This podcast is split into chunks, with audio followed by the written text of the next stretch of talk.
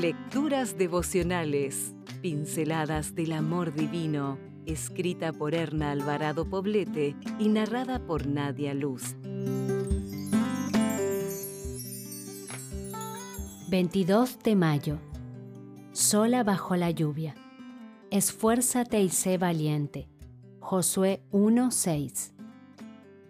Había llegado cansada tras un largo día y la lluvia me impidió ir al restaurante del hotel. Entonces decidí llamar para pedir algo sencillo para cenar. Momentos después escuché a alguien que llamaba a la puerta para entregarme mi pedido. Al abrir me sorprendí mucho al ver frente a mí una figura menuda con el cabello empapado por la lluvia sosteniendo sobre un hombro y con una mano una bandeja repleta de alimentos y bebidas. Ella no solo traía mi pedido, sino también los de otros huéspedes del hotel.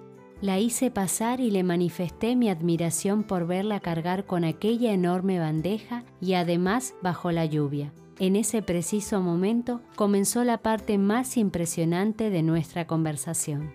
Ella vivía con su abuela y proveía para todas sus necesidades, además de hacerse cargo de su propio sustento. Exhalando un gran suspiro me dijo, ya falta poco para que pueda dejar este trabajo y dedicarme por completo a mi carrera. Todavía con más asombro le pregunté cuál era su carrera. Me contestó con una mirada llena de satisfacción. Soy abogada y en un semestre estaré terminando la maestría en Derecho Penal y abriré mi despacho. Cuando se fue, me asomé por la ventana y la vi caminando, con gran decisión para terminar su jornada de trabajo. Contra viento y marea, aquella joven iba hacia sus objetivos. ¿Cuánta falta hacen señoritas imbuidas por ese espíritu de entrega, sacrificio, tenacidad y perseverancia? que no se sientan intimidadas por un no puedo.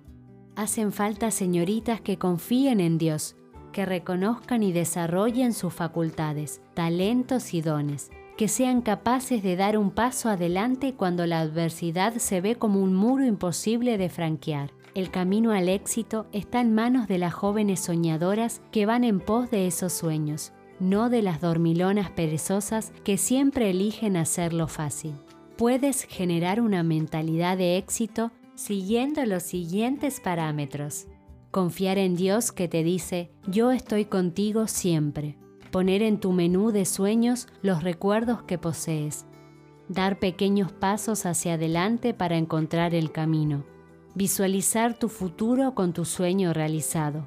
Hacer un uso sabio del tiempo Persistir, persistir y persistir. Los obstáculos siempre aparecerán.